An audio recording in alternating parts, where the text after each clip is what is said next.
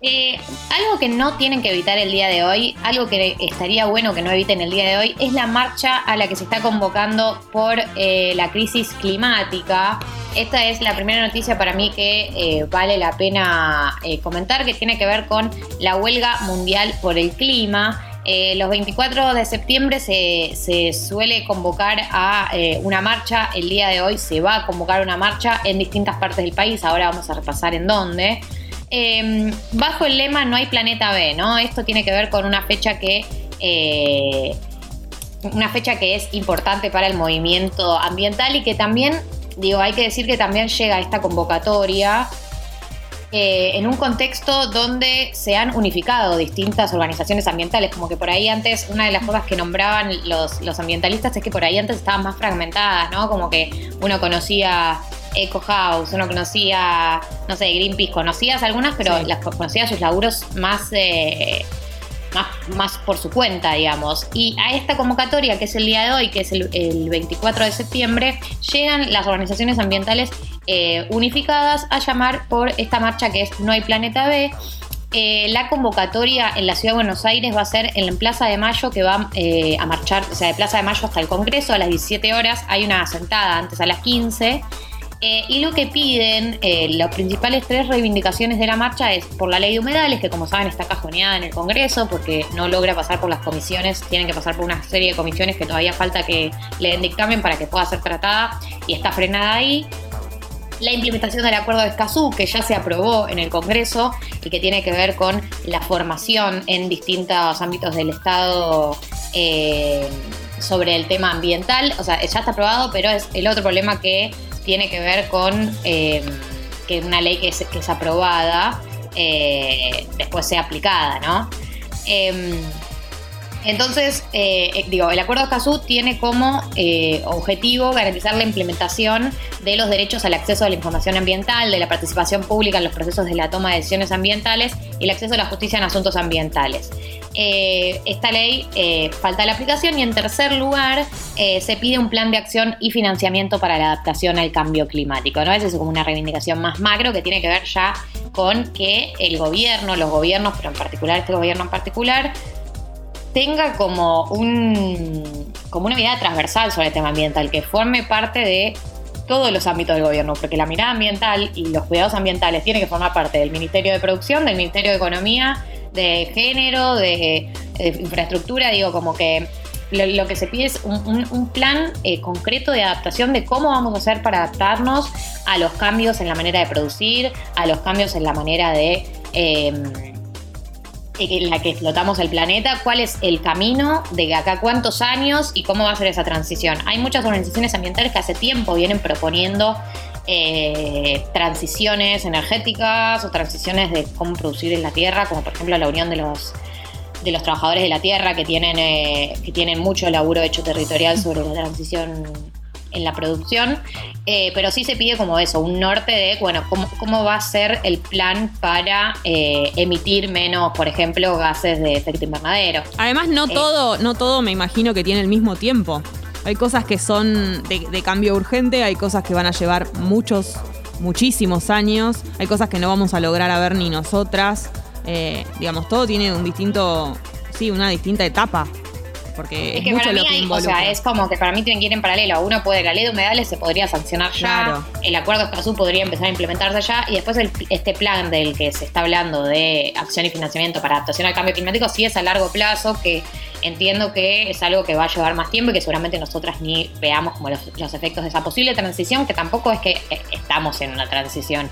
O sea, los países, hay países que están en transición, son los países del norte, y medio que esto siempre pasa, nos pasa siempre, o sea, los países del norte eh, tienen más guita y empiezan la transición antes que nosotros y para cuando nos toque a nosotros vamos a tener que hacerlo a los pedos y mal eh, porque no, no, tuvimos margen, porque además somos un país que vive del trabajo de, la explotación de la tierra, somos un país que exporta materias primas y por lo tanto la, la, explotación de la tierra es algo fundamental, entonces no es tan fácil también tipo hacer una transición de cómo producimos, pero sí está sucediendo en países del norte y sí me parece que todos los países del mundo deberían por lo menos tener un plan de acción, aunque sea a largo plazo, Mm. de cómo planifican que va a ser eh, una transición hacia un modelo de producción que no destruya el planeta de la manera que lo está haciendo. Y gente involucrada también en el tema, que sepa, que le interese, que no lo haga solo por cumplir con, con la agenda, sino que esté, que piense que de verdad es, es valioso y que es importante, ¿no?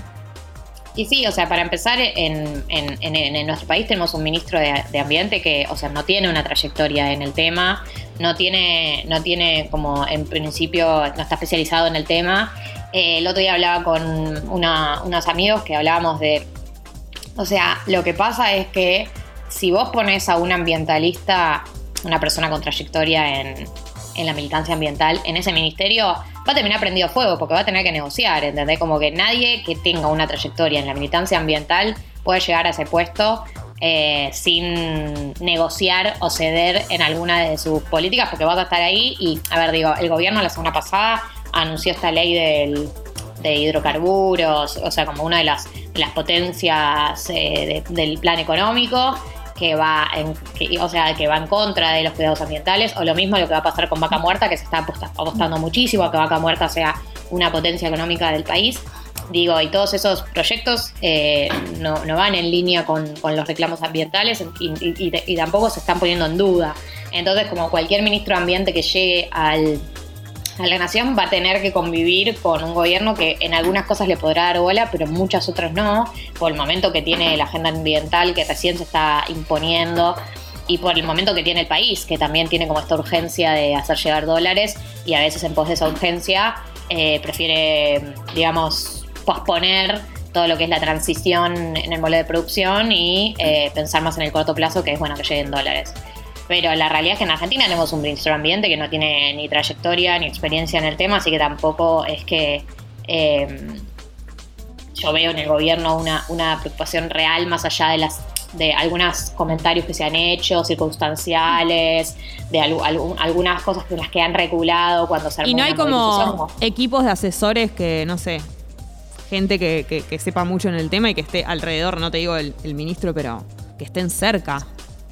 Es que sí, o sea, seguramente Cabandier está rodeado de gente que sabe y gente que labura hace mucho en el tema y gente que labura, por ahí incluso laburaba en el ministerio o en, o en el área ambiental de antes de que él llegara. Hay gente que labura hace mucho tiempo o en Sí. el Estado y ya tiene experiencia en gestión. Seguramente está rodeado de asesores que sepan del tema, pero no es menor que haya, que, que- que haya sido, ese, ese ministerio ya se haya utilizado como parte de la, digamos, de la repartija de, de- de cargos que no tuvo que ver con gente que está especializada en el tema, sino más con eh, como dentro de la coalición del Frente de Todos había una repartija igualitaria de cargos, digamos. Eh, yo creo que simbólicamente es como Mm. su mensaje. Eh, y, y bueno, nada, hoy entonces, repito, está convocada la marcha eh, de jóvenes de todo el país para reclamar por acciones contra la crisis climática. En la Ciudad de Buenos Aires es eh, a las 17 horas de Plaza de Mayo al Congreso, hay una sentada a las 15. Y también van a haber marchas en Azul, Bahía Blanca, Bariloche, Bragado, Vialet Macé, Campana, Córdoba Capital, Mendoza, Neuquén, Pinamar, Cruz del Eje, General Roca, Mar del Plata, La Plata, Posadas, Rosario, Santa Fe, Tandil, Treleu, Ushuaia, eh, en Catamarca, en Chaco, Tucumán, bueno, distintas provincias del país, distintas localidades, pueden encontrar información en la página de Jóvenes por el Clima. Eh, Gali, y, eh, sí, Que esté, organizada, amerita. que esté organizada por los jóvenes no quiere decir que los que no somos jóvenes no podemos ir. Eh, mira, hay un. ¿Ubicás las, las puertitas esas de los aviones que te hacen pararte? Sí. Como la. A ver si tenés armas. Sí, el detector. Eh, sí, ahí cuando yo tengo que dejar la faca en general, cuando tengo que pasar por el detector. es verdad.